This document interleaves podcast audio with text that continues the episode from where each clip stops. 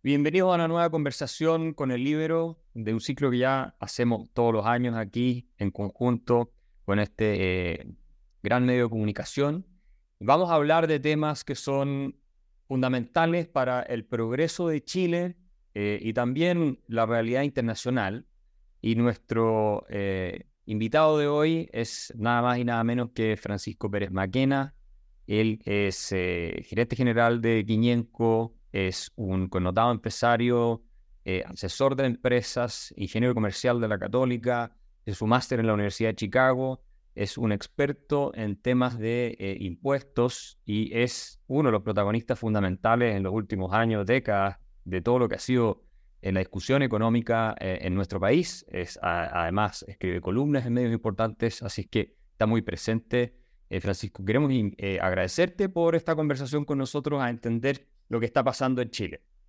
Oye, Axel, eh, bueno, un gusto estar contigo, tenemos una gran amistad, eh, siempre sigo tus columnas, las leo frecuentemente, tus libros también, y bueno, y, tu manera de analizar eh, no solo Chile, sino que el mundo me tiene siempre muy, muy impresionado y, he aprendido mucho de, leer y de, conversar contigo, así que es un honor para mí poder, poder compartir este, este espacio con ustedes. Eh, es un tema que siempre me ha, interesado mucho desde que era estudiante, porque me acuerdo que mi paper con Fama lo hice justamente sobre el tema tributario. ¿no? Eh, en el curso. Oye, eh, eh, Francisco, para que la gente sepa, Fama es premio Nobel de Economía, así que tú tienes un, paper publicado con un premio Nobel. Ah, no, no, no publicado, fue, fue el, que, el, que había que, el que había que poner hay que, hay que entregarle para pasar el curso. Ah, el paper. Bueno, sí. pero fuiste alumno de él y, y, creo que has tenido contacto también con él. Eh, sí, pues mucho contacto. Tú, mi hijo fue alumno de él también. Ahora, mucho de lo que aprendí de, la parte, de, la parte tributaria, en la parte económica, la aprendí de, Merton Miller, que fue otro profesor de Chicago, sí.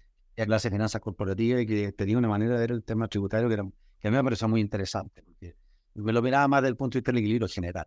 Y, por eso, de él aprendí eso y, y bueno, y de seguir a, a, otros grandes profesores que siempre miraron el problema de esa perspectiva y, más que desde el punto de vista del efecto inmediato, Es sino lo que está pasando realmente con, y quién va a pagar las cuentas, etc. Yo, yo quiero empezar con eso mismo, porque tú fuiste uno de los que predijo, y hay que hacer ese reconocimiento porque en Chile nadie reconoce nada, entonces me parece que es importante a las personas que vieron venir las cosas ¿ah? con mucha claridad. Eh, tú fuiste vivo uno de los que predijo eh, el estancamiento en el que Chile se iba a, meter, ya lleva más de una década hablando de este, de este tema, por las políticas de impuestos que estábamos siguiendo, entre otras la reforma famosa de Michelle Bachelet, que sabemos hoy día que fue devastadora, en circunstancias que muchas personas decían y te atacaban y te criticaban porque eh, tú estás advirtiendo esto le va a dar un golpe a la inversión, va a ser devastador para, para Chile. Me gustaría que nos contaras tu análisis de esta última década, que ya se está hablando de la década perdida de Chile. ¿ah? Como tú bien anticipaste, eh, y, los peores pronósticos se han cumplido de poca gente que lo, formuló. ¿Cuál es tu análisis de esta década perdida eh, y qué tenemos que hacer para salir del pantano? Mira, eh, buena pregunta, Axel. Gracias por el reconocimiento. Yo estoy preocupado hace mucho tiempo de esto, eh, por, la, por, la, por, razones que tienen que ver con que provienen de la teoría, incluso y la capacidad de la teoría de predecir, predecir efectos de las políticas, en las políticas públicas. Eh, en general, cuando uno mira la, la, discusión en materia tributaria, yo diría que está toda centrada en la estructura, en la estructura recaudatoria. O sea, se, en el fondo se analiza la complejidad del del sistema que ha sido construido para recoger la plata. Y, en general, todas las miradas van a analizar los lugares donde esta plata termina, termina en posada y cómo eh, eh, conseguir que el fisco se haga de lo que le corresponde y que el que tiene la plata, que es el que recauda, el recaudador, ¿cierto? Eh, por el lado de la, actividad económica, digamos, no la destina a otros fines. Pero la verdad que esa es una pregunta relevante, claro que sí, pero es una de las muchas preguntas, y para mí ni siquiera la más relevante de todas, en materia tributaria. Eh, hay, hay dos preguntas adicionales que a mí son, para mí son críticas, hay varias más, pero que son, eh, uno siempre tiene que preguntarse quién paga la cuenta y el problema los incentivos, ¿cuáles son los incentivos que están generando. Yo agrego varias más, creo que son súper importantes mirar también el tema tributario en, el contexto de los riesgos. Eh, y no quedarse solo en la discusión de la estructura. ¿ah? Eh, porque, por ejemplo, eh, hay toda una discusión ahora de si debieran las empresas pagar los impuestos, subir las tasas corporativas, o a hacer los impuestos a las personas, los que debieran subir, etc. Y la verdad es que lo que uno aprende, y eso es lo que lo aprendí de, de Martin Miller, es que son las personas las que pagan los impuestos, no las empresas. Eso es importante. sí. Y, y, y, la, lección que yo aprendí ahí es que en el fondo uno tiene que mirar los impuestos como, como peajes en una, en una red de transporte. En una red de transporte de los recursos del presente al futuro, ¿no es cierto? De la empresa al consumo, del, del, inversionista a financiar su, su hogar. ¿ya? Y, y cuando uno analiza el tema tributario, muchas veces lo, lo que yo siento es que se discute, por ejemplo, en el, un viaje de Santiago a Viña, se discute mucho sobre el, sobre el costo del peaje en Casablanca. ¿ya? Eh, la verdad es que hay otros peajes que también son importantes para el viaje, para determinar, determinar el costo del viaje a Viña. Y si uno lo mira todo, la verdad es que es muy difícil saber si la gente va a querer ir a Viña o no para el fin de semana. Están impuestos a los combustibles, hay otro peaje, ¿no es cierto?, en Loprado, ¿no es cierto? Ahí están impuestos a las patentes, eh, están impuestos a la importación de, de vehículos, el IVA, en fin. Hay una, un conjunto de, de impuestos y una estructura tributaria que hace que el costo de ese viaje sea el que es y no distinto. Entonces, cuando uno mira, por ejemplo, y compara, compara entre países, uno no puede ir a mirar solo cuál es la tasa de impuesto corporativo aquí versus la tasa de impuesto corporativo allá, sino que hay que mirar la estructura tributaria completa. Y una cosa que es súper importante y que hoy día está muy, eh, muy caliente, digamos, en la, discusión pública, eh, yo, yo, siempre miro los gastos, los gastos del fisco como impuestos negativos, ¿ya? Eh, y en este contexto. Y por lo tanto, no da lo mismo una estructura tributaria donde yo después de pagar los impuestos tengo que financiar mi educación, mi gasto de salud o mi pensión futura, ¿no es cierto? Eh, eh, vis a una estructura tributaria donde, donde esos gastos me los devuelve el fisco a través del servicio público. Entonces, en el fondo, e, este es un tema que tiene que ver con, con el tamaño del Estado, para decirlo de alguna manera. ¿ah? Eh, aquí lo, lo, que se está discutiendo muchas veces, más que más que lo que uno cree en forma específica, eh, si hay o no un impuesto a la persona y de cuánto es el tamaño del Estado. Eh, y creo que es lo, lo, más importante. Y ahí hay una, hay una, hay una, un concepto que, que, que, que, yo extraigo de, de, Robert Lucas, que es un gran, probablemente el, macroeconomista más relevante del siglo XX. Premio Nobel también. Premio Nobel también. Eh, que, que en el fondo lo que él eh, en materia de, de, impuestos, lo que hacía era eh, recordar la teoría del ingreso permanente de Milton Friedman. Yo decía, ¿sabe qué más? En materia tributaria, eh, no hay que olvidarse nunca de que el fisco tiene una reputación que cuidar. ¿ya? Porque las personas, las personas no toman sus decisiones en función de lo que pasa este año o hoy día. Toman sus decisiones en, función de lo que pasa hoy día este, o este año, pero también toman sus decisiones en función de lo que viene. Entonces, y Friedman llegaba al extremo de decir, eh, eh, todas sus decisiones de consumo y de inversión pensando en toda su historia de vida. Y en ese contexto, la reputación tributaria es muy importante. Entonces, decir, ¿sabes que voy a cobrar un impuesto y no lo vuelvo más a subir? Es, tremendamente importante para, para definir los incentivos y particularmente la disposición de los inversionistas o los empresarios o de los que no son empresarios a ser empresarios y hacer inversión te tienen que creer, ¿ya? Eh, porque cuando yo, yo calculo si me conviene o no hacer una determinada inversión, tengo que calcular los flujos después de impuestos, ¿ya? Para, para recuperar mi capital. Entonces, una parte del flujo va a ir al fisco, está bien, porque hay bienes públicos, ¿no es cierto? Y hay una obligación de contribuir a, a, a, las prioridades de la sociedad donde uno está inmerso, de donde uno tiene una franquicia, ¿no es cierto? Y se desarrolla, pero, ¿ya? pero muchas veces ocurre que, e, ese, ese, contrato, ¿no es cierto?, social va cambiando en el tiempo y muchas veces va cambiando en una sola dirección. Eh, y eso es un problema porque llevamos muchos años metidos en esta lógica, desde el año 90 en realidad, metidos en esta lógica que siempre hay que resolver los problemas por la vía de subir los impuestos. Y estamos llegando a un límite, a mi juicio. Ya lo pasamos, de hecho. Es mi, opinión personal. O sea, para el nivel de riesgo y tamaño de nuestra economía y nuestro nivel de desarrollo, yo creo, yo creo que los impuestos en Chile son muy altos. ¿ya? Eh, y, lo digo con, cariño, digamos, o sea, con cariño en el sentido que creo que al final del día la recaudación va a depender de la tasa de impuestos, pero también va a depender del tamaño de la torta. Y yo creo que podríamos conseguir más recaudación eh, con tasas más bajas hoy día. ¿ah? Eh, eso es lo que yo pienso y la razón tiene que ver con que no, es que, no siempre el que recauda es el que paga la cuenta. Es más, eh, cuando los impuestos son distribuidos y son grabados a todos por igual, al final los impuestos son un costo, un costo de producción más. Y los costos de producción se traspasan a precio. Se traspasan al precio de los productos, se traspasan al precio del salario, muy importantemente, y, también se, se, traspasan al costo capital.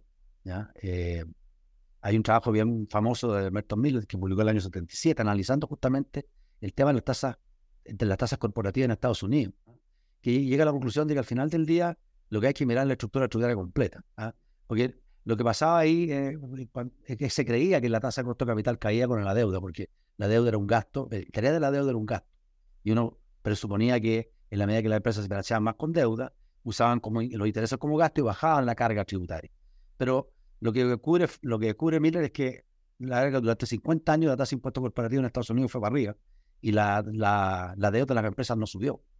O sea, ahí es donde se empieza, a investigar por qué pasó esto. Y llega a la conclusión de que la verdad que lo que ocurre es que cuando uno analiza la estructura tributaria completa y mete los impuestos personales, ¿ya?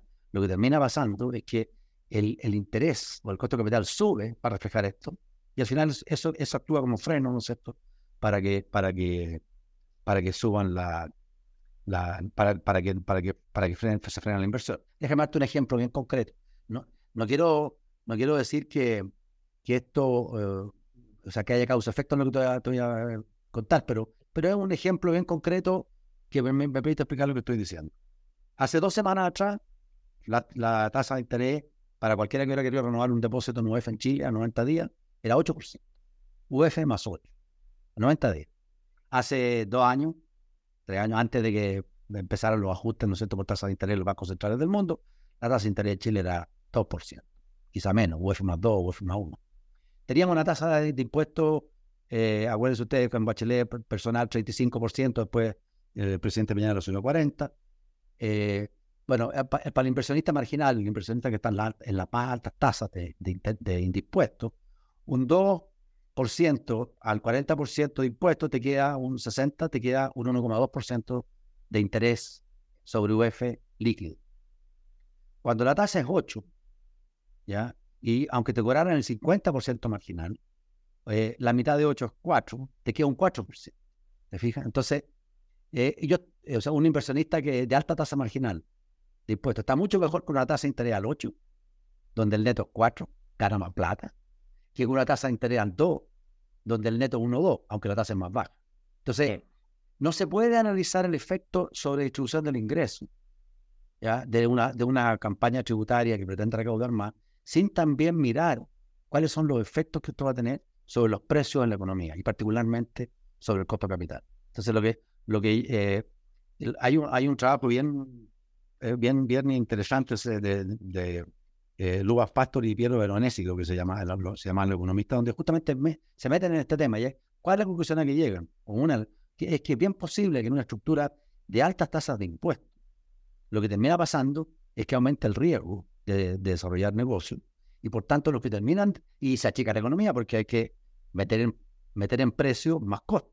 Entonces, lo que terminan siendo empresarios en ese contexto son los más, los menos aversos al riesgo, los más temerarios, y la, la del ingreso puede empeorar. Entonces, eh, yo creo que eh, eh, esa es una, es una, una lógica que hay que tener presente cuando uno, cuando uno analiza la.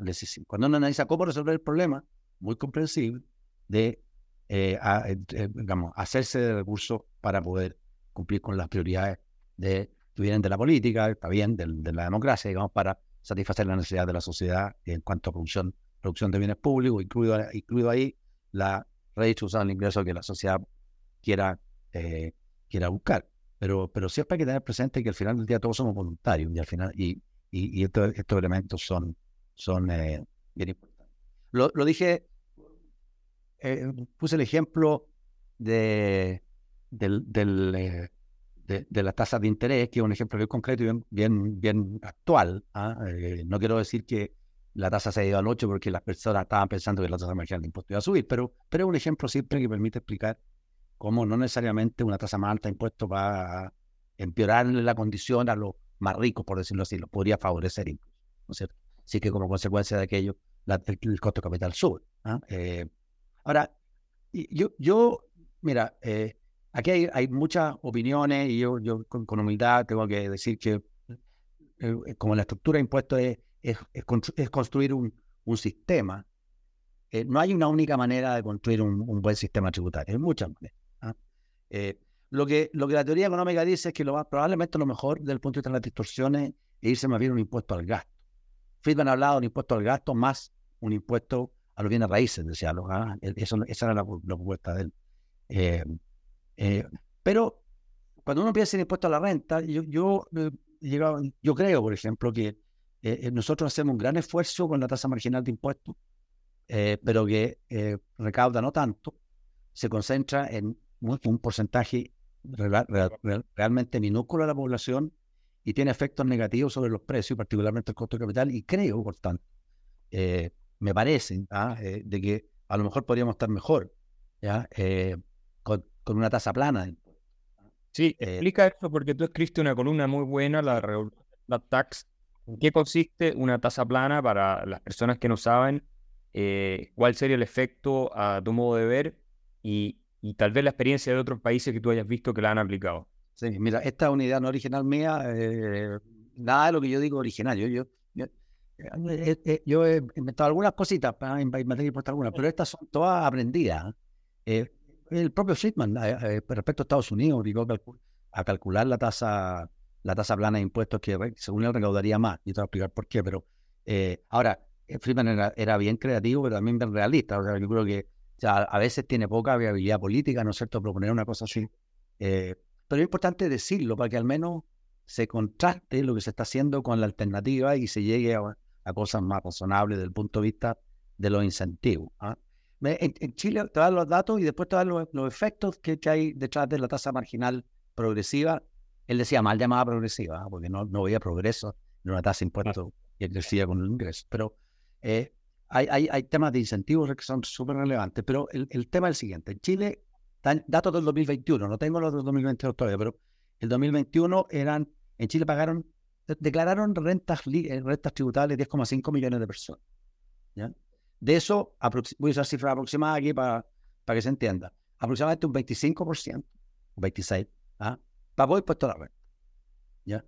De ese 26%, el 60% de lo que pagaron, lo pagó un, un 1% de, de, lo que pagaron.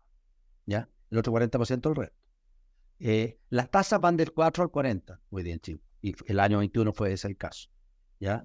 Entonces, la pregunta que yo me hice eh, para los efectos de esa columna fue una pregunta que se hacía Friedman también, ¿cuál es la tasa plana, única, que cobrada? Él, hablaba de toda la, de, la sociedad. Yo dije, cobrada solo aquellos que hoy día pagan impuestos a la red, dejando fuera el red. ¿ah? Permitiría recaudar lo mismo que se recauda la tasa progresiva. Llegué a lo que dicen los números es que 8, e, ese número es 8,18%. Por eso que en la columna puse 10. O sea, si tú le cobras un 10% a todos los que están hoy día pagando impuestos a la renta, puedes recaudar lo mismo, un poco más de hecho, que lo que se recauda con la tasa progresiva. Ahora, ese 10 implica un tema, un tema de justicia tributaria que, es discutible, digamos, y yo tengo mi opinión, pero reconozco que otros pueden tener otra. Significa que los del 4 van al 10 y los del 40 van al 10. O sea, ¿Te fijas? O sea, no es, no es neutro respecto a cómo... Pero, ya lo interesante es que yo tengo la, la, impresión de que eh, el salto del 4 al 10 es suficientemente chico como para que se vea más que compensado con el efecto que va a tener en el equilibrio general la caída del 40 al 10 en el costo capital. Entonces, yo creo que lo que termina pasando es que este mayor impuesto de los que ganan poco eh, dentro del, del, del, del, del grupo que está pagando, o sea, hay, gente que gana menos que la estamos dejando afuera, eh, se va a ir compensado con mejor remuneración. Porque la inversión va a empujar, el incentivo de la inversión que se va a producir por la caída de la tasa marginal va a ser que, que todo este efecto de impuestos de los que ganan, de, los que pagan 4 y que ahora van a pagar 10, lo van a recuperar por mayor, con mayor, remuneración. O sea, en el fondo se va a ir a precio, a precio de los productos esto, y va a provenir, y parte del financiamiento de cómo consiguen mejor remuneración los que están peor pagados dentro de este esquema, proviene de que va a haber más inversión. Y más inversión significa más, más, más máquinas, por decirlo así, más productividad para ese grupo, ese grupo de trabajadores o de, o de empresarios. Entonces, eh, y lo otro que se produce con esto es que eh, se hace eh, mucho más simple la, la, declaración de impuestos, el control de los impuestos. ¿ah? que es un tema súper relevante. ¿ah? Lo levantaba Ricardo Escobar la otra vez en una charla que le escuché, porque la, norma tributaria chilena se ha puesto muy compleja. Y uno puede encontrar buenos auditores y asesores tributarios en Santiago, pero ¿qué pasa con Talca, Linares, Chillán, Parral? Anda a encontrar un buen, una persona que sea capaz de, de, de, hacerte la declaración de impuestos ahí. Además que cambiamos la norma cada dos o tres años, entonces mantenerse al día es súper difícil. El primer beneficio de esto es que sería más fácil, eh, que no es menor. Eh, el segundo beneficio importante es que los, los llamados, en, son en anglicismo aquí, tax shelters o, o, refugios tributarios, ¿no es cierto? Eh, estructuras tributarias que la gente de, que, está afectada a altos impuestos a veces hace para efectos de disminuir la carga tributaria o distribuirla en el tiempo, tienen un costo. Y cuando tú bajas la tasa marginal de impuestos, hay muchos de ellos ya no son rentables. Entonces, con una tasa más baja, a ese grupo le termina, termina recaudándole más por la impuestos. O sea, mala noticia para los contadores, para los abogados, ¿no es cierto?, especialistas tributarios. Pero buena noticia para el fisco, porque va a agarrar más por eso. ¿Te fijas? Van a poder cobrar un poco más. A ese tipo de gente, porque no va a, no va a ser rentable ya hacer esa estructura.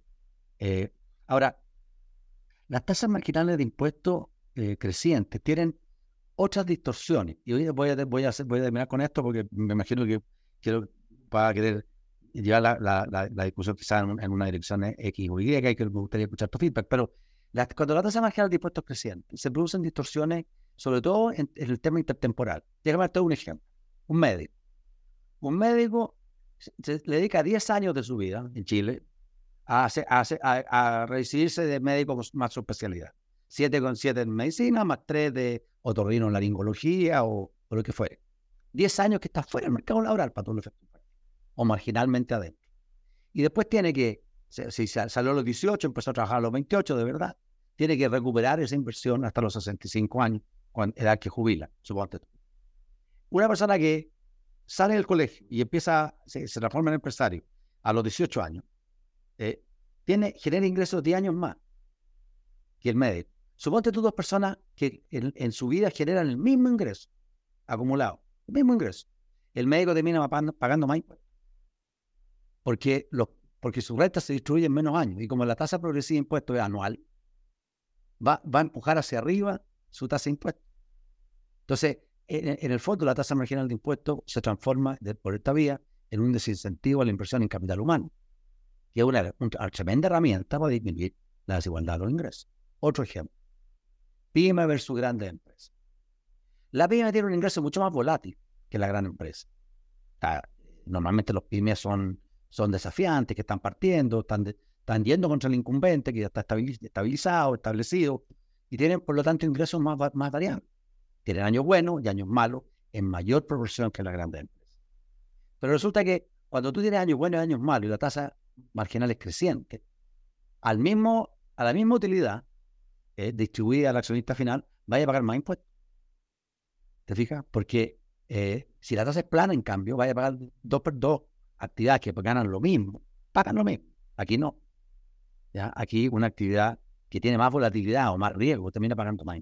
Entonces, eh, esos son algunos ejemplos de por qué creo yo una tasa, un flat tax hoy día en Chile podría podría despertar la economía, ¿no es cierto?, de, de, donde está parada. Ahora, yo entiendo que la política y las restricciones y los grupos de interés eh, tienen, tienen eh, traen al, al, al, al ruedo de, la realidad restricciones, restricciones que, que yo no estoy... Mira, yo estoy aquí haciendo un poco la de académico, yo hice clase de finanzas durante muchos años, estoy hablando de cómo, como lo hablaría en una clase respecto de un tema más analítico pero eh, también le, leí, a, digamos, a Aaron Director, ¿no es cierto? Eh, y, Aaron Director el que decía que en, la, en la democracia, digamos, lo, la, y particularmente se aplica al tema de los tributos, lo que termina pasando es que los del medio, ¿no es cierto?, exprimen a los de arriba y los de abajo a través de, una, a través de la mayoría electoral Eh, eh, y, tenía toda la teoría por qué se produce la colisión ahí, en los del medio, ¿no es cierto? La, las clases dirigentes de la élite, ¿no es cierto?, que están ahí. Y decía, porque es poco rentable y los caros de abajo es imposible, los de arriba están para que nos financien la cuenta, entonces no es raro, digamos, que la estructura tributaria sea una estructura pensada, digamos, para extraerle la renta en mayor proporción a los que están arriba y olvidarse un poquitito de cómo con esa consecuencia le está yendo realmente a los que están abajo. Pero si uno analiza, o sea, eso desde el punto de vista de la economía política, pero, pero analizado desde el punto de vista de la economía de los resultados en crecimiento, los resultados en distribución de ingresos, los resultados en, financiar educación, salud, en fin, eh, yo creo que eh, tenemos una oportunidad. Y, y, y, la última reflexión, Chile es un país chico, país chico, lejano, de alto riesgo porque tenemos muy concentrada nuestra producción en pocas cosas. Hablamos castellano, español. El idioma que la lleva hoy día en el mundo de la economía de punta es el inglés. India tiene un tremendo, una tremenda ventaja en eso, para meterse en el software. Y por lo tanto, eh, no es fácil hacer empresa en Chile. ¿Te fijas? No es fácil competir desde lejos. Costo de transporte alto. Eh, y, el vecindario tampoco es un vecindario que, uno diga, no estamos en Silicon Valley. Ah, ¿Te fijas? Entonces, desde ese punto de vista, de hacer un análisis de estrategia país, digamos, para ver cómo podemos ser más competitivos, es súper importante. Y ahí está la lección, a propósito de tu pregunta, de Irlanda, ¿no es cierto? Eh, eh, oye, países incluso del otro lado de la cortina de hierro que también han, han experimentado con relativo éxito con impuestos de este tipo. Entonces, eso es lo que yo creo que, esa es la discusión que yo creo que habría que tener ¿ah? eh, y a mí me hace falta. O sea, más que cómo volvemos a hacer más de lo mismo, la pregunta es, ¿no haremos llegado al, al punto en que tenemos que pensar de verdad en una revolución más tipo copernicana en materia tributaria y, y redefinir las reglas del juego? Yo pienso que sí, ¿eh? y que van a estar cada vez más dadas las cosas para poder plantear ideas como esta, porque la clase política está empezando a sentir el costo de ser incapaz de ofrecerle progreso al país. Y la está empezando a, sentir también desde el punto de vista de eh, el descrédito que están teniendo no solo ellos, sino la democracia como sistema.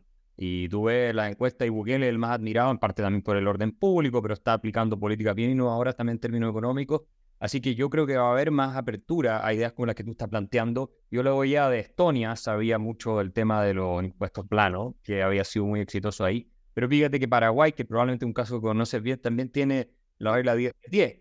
Eh, no sé si puedes comentar un poco. Yo he visto muchos inversionistas chilenos yéndose allá. La economía crece mucho más que la nuestra. Ahora sí, parte de una base más baja, pero eh, yo estuve hace poco dando una charla y me decían, nosotros bajamos los impuestos brutalmente acá en Paraguay tiempo atrás y lo que dices tú, la economía se reactivó y la recaudación subió. O sea, la recaudación de impuestos subió de manera importante. Entonces, eh, ahí, ahí te quiero conectar con otra parte de la pregunta. ¿Qué piensas tú de esto de que tenemos que mirar a la OCDE todo el rato? Entonces, si la OCDE tiene una carga tributaria de tal porcentaje sobre el producto, nosotros en Chile tenemos que tener tal porcentaje sobre el producto también. Eh, y vienen los expertos de la OCDE a Paraguay y les dicen, no, ustedes tienen que subir los impuestos, si no, no se pueden desarrollar le dicen cosas de ese estilo. Eh, y yo tengo mis dudas serias de que en esa materia hay que seguir a la OCDE. No me parece un club de países necesariamente que crece mucho, con excepciones, ni que no tenga problemas de deuda, etcétera. ¿Cómo ves tú este, esta obsesión que tenemos con la OCDE? Yo, yo creo buena, buena pregunta. Primero lo de Paraguay, claramente, o sea, están aprovechando la oportunidad que les da a ser más pequeños para, hacer, para diferenciarse y atraer inversión extranjera de forma muy importante. En el tema de la OCDE, mira, la OCDE es una avenida, no, una, no es una línea delgada, es una avenida. hay países con distintos regímenes tributarios dentro de la OCDE. Y, la OCDE, el, país promedio, es mucho más grande que nosotros en ingreso per cápita y también más grande que nosotros en, PIB. Entonces, eh, nosotros necesitamos más, tenemos más necesidad de diferenciarnos para ser competitivos eh, que lo que tiene el país promedio de la OCDE. Entonces, eh, si, si, por copiar a la OCDE se trata de copiar a Irlanda, yo digo que puede ser una buena idea. ¿ah? Pero si se trata de copiar a Francia, yo creo que para Chile es definitivamente no una buena idea. Entonces, la OCDE una, es un... cuando se habla de la OCDE se habla de un promedio. Ahora, incluso a nivel de los promedios, nosotros nos salimos también parados. ¿ah? Porque la otra cosa que ocurre es que uno, eh, o sea, de nuevo, eh, uno mira las, a veces mira las tasas, pero no mira las bases. Ahora, mira las tasas y las bases, pero no mira los subsidios que las empresas, las empresas reciben de vuelta.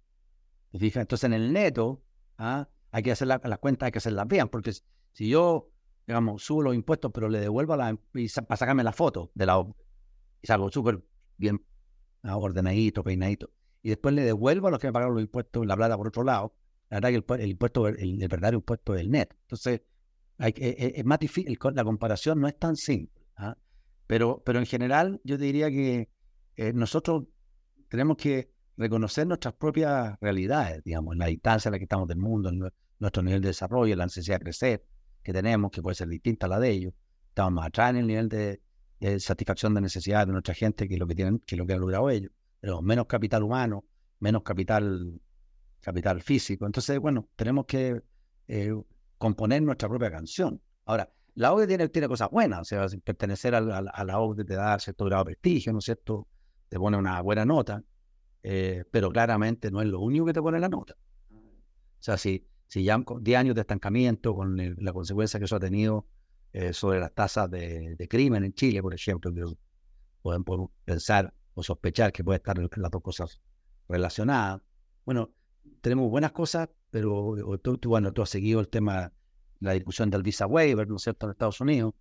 Eh, tenemos cosas también malas, digamos, o sea, y, por lo tanto, o sea, eh, nada sustituye el, ser capaces de entregarle a nuestra juventud oportunidades y esperanza de crecimiento y de, de, progreso en Chile. Y eso, eso, o sea, el audio tiene ese límite, digamos, tenemos que ser capaces de, de darnos nuestras propias reglas. Somos chicos, tenemos que diferenciarnos.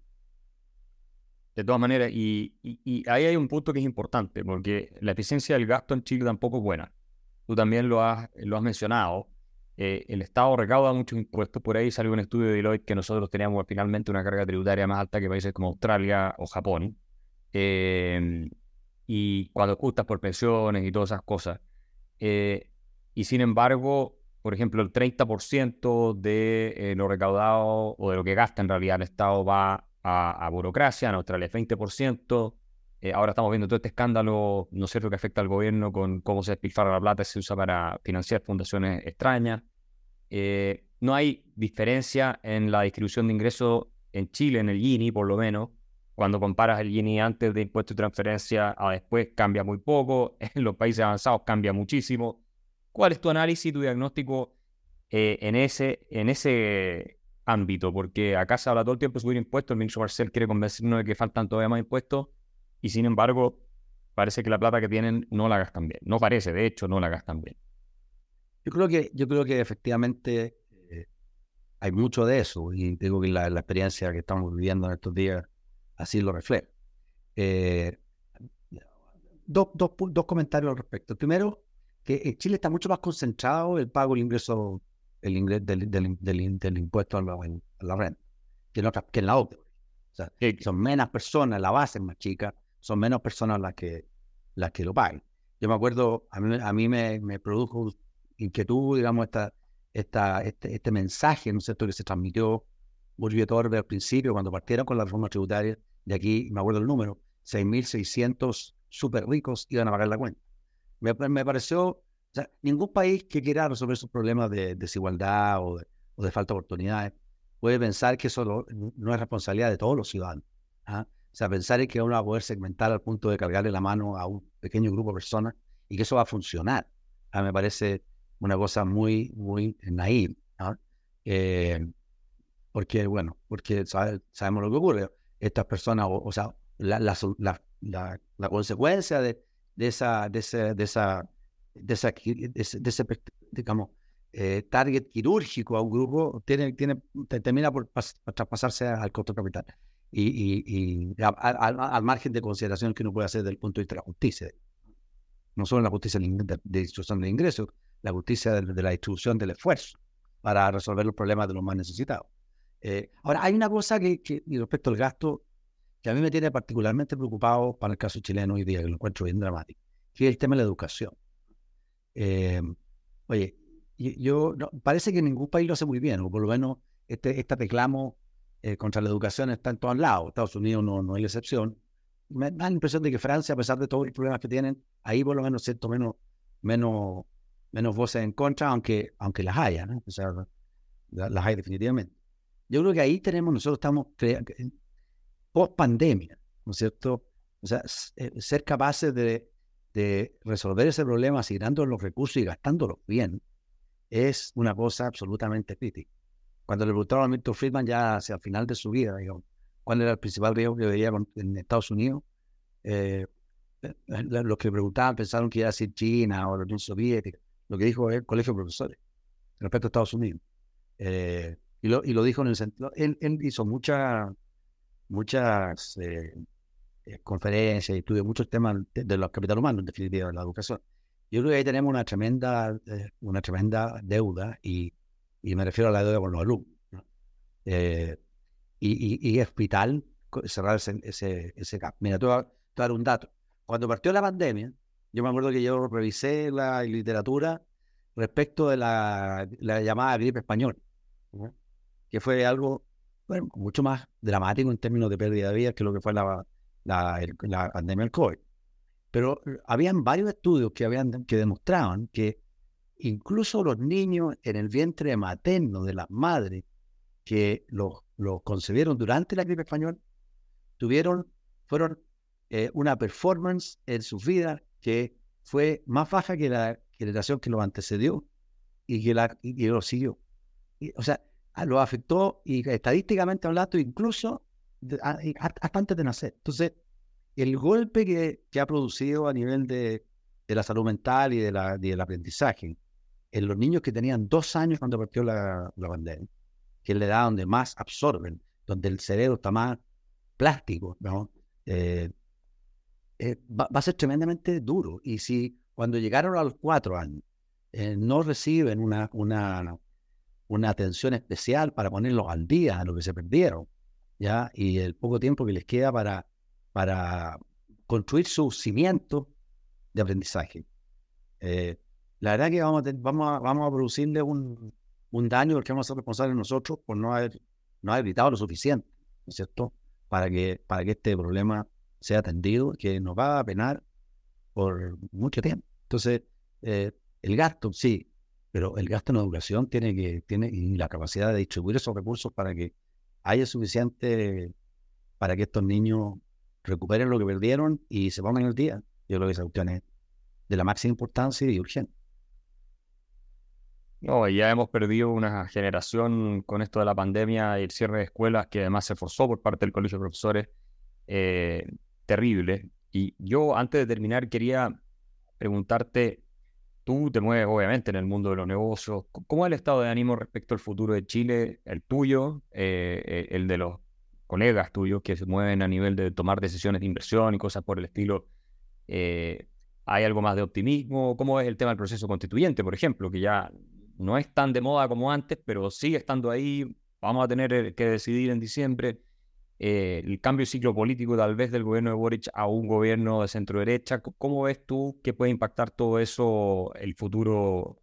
Yo creo que, mira, yo creo que hay más optimismo, pero moderado. O sea, me refiero no solo a Chile, también aquí al mundo. O sea, la bolsa está un poquito mejor, eh, la bolsa fuera también un poquito mejor. hay un poco más de actividad, pero pero muy tímida. O sea, seguimos con la duda respecto a la inflación, ¿no es cierto? Eh, en, en, materia de constitución hay buenas noticias en el sentido que da la impresión de que el proceso de ahora es un proceso más, más tranquilo, más sereno, más reflexivo, ¿cierto? Pero por otro lado, cuando uno viene a la encuesta, más de la mitad de la gente dice que la va a rechazar. Entonces, aún todavía no la conocen, pero como que hay un ánimo de... Y no creo que la vayan a rechazar porque prefieran la que hay, si ni siquiera saben la que se les va a proponer van a rechazar porque están, están de mala con la autoridad, los electores. ¿ah? Cualquier cosa que se les proponga en una elección, la para que ¿ah? Entonces, eh, eso indica que hay cierto grado de, rabia todavía, ¿no es cierto? Pero la rabia se ha, ido cambiando de, foco. ¿ah? Eh, esto mismo que pasa hoy día con, con, la, con estas fundaciones, ¿no es cierto? No va, no ayudará a que son mejores. Entonces, mira, yo creo que estamos mejor en el sentido que estamos buscando ahora solución donde las soluciones existen, pero todavía tenemos que encontrarlas y por tanto hay un cauto optimismo. Diez años sin, sin, crecimiento en el ingreso per cápita, la bolsa subió un poquitito, pero está más o menos al mismo nivel que estaba hace 12 años. Eh, eh, tenemos vemos en los diarios hoy día, todos los días que, hay dificultad para empujar proyectos. Vimos uno de tierras raras, creo que era un grupo canadiense, ¿no es cierto? 120 millones de dólares que no, desgraciadamente se quedaron en el camino, hasta ahora por lo menos. porque hay todavía eh, un mayor optimismo, pero, pero harta cautela, o sea, se, se, nota en la gente. La gente no, está gastando como, como uno esperaría si que hubiera gran, gran optimismo. Las tasas de interés están altas, pero, pero la verdad que cuando uno mira el, el consumo de bienes durables está relativamente, relativamente flow. Hay, seguimos con la guerra de, de, Ucrania en el mundo, de problemas, los, problemas en, Francia, ¿no es cierto? Eh, que nos recordaban, ¿no es cierto?, el estallido social en China. Yo, yo voy harto a París por, por las zonas de negocios, ¿no es cierto? Y, y, la verdad que veo con preocupación lo que está pasando ya también. Eh, hay harta, harta, harto ruido. Ahora, que haya ruido, que haya riesgo, que haya volatilidad, es también una oportunidad. ¿ya? Porque eh, el que haga bien las cosas y el que ofrezca un oasis de tranquilidad en este mundo tan convulsionado, va a poder, eh, va a poder eh, cosechar en forma importante. Ahora, ahí te pesa la, reputación, Y por eso es que yo creo que lo único que podría, de forma rápida, yo creo, dar vuelta a esa, esas reputaciones es un cambio de timón en, en, una dirección inesperada, ¿no es cierto? Que sea sorpresa. ¿ah? Pero y que sea más por inversión. Y yo creo que este gobierno tiene una tremenda oportunidad en hacer, para, poder hacer eso. ¿ah? Porque, porque, o sea, porque la verdad que lo podría ser muy, muy creíble. ¿ah? Si, es que, si es que se mueven en esa dirección, la verdad que sería una, sería una sorpresa muy, muy positiva. Pero, pero entiendo las restricciones que tienen ellos y, bueno, y que se deben a sus constituencies, como diríamos, y, y la probabilidad a lo mejor no es tan alta, pero, pero creo que la oportunidad existe. Última Esperemos que sí, eh, que, sí se pongan las pilas y, nos ayuden a hacer un cambio de tiempo. Última pregunta. Eh, si tuvieras que elegir un economista, tu favorito, ¿cuál sería? John, John Cochrane. John Cochrane. De todos, vivo o muerto. Ah, chuta. Vivo o muerto. Eh, Milton Friedman por su capacidad de comunicar y Robert Lucas por su genialidad en, en resolver problemas. Una gran dupla. Bueno, Francisco, muchas gracias por toda esta conversación. Ha sido súper instructivo y eh, mucho material para, para pensar. Sin ninguna duda la gente va a estar eh, más interesada en los temas tributarios gracias a, tus intervenciones que eh, llaman la atención sobre, sobre eso permanentemente, además con un enfoque que es distinto al que se ve tradicionalmente en los medios eh, por parte de los expertos y, otras personas que comentan. Así que gracias por haber estado. Claro, un gusto. Un gusto. Seguiré estudiando el tema para ver si descubro nuevas nueva avenidas. Vamos a ver.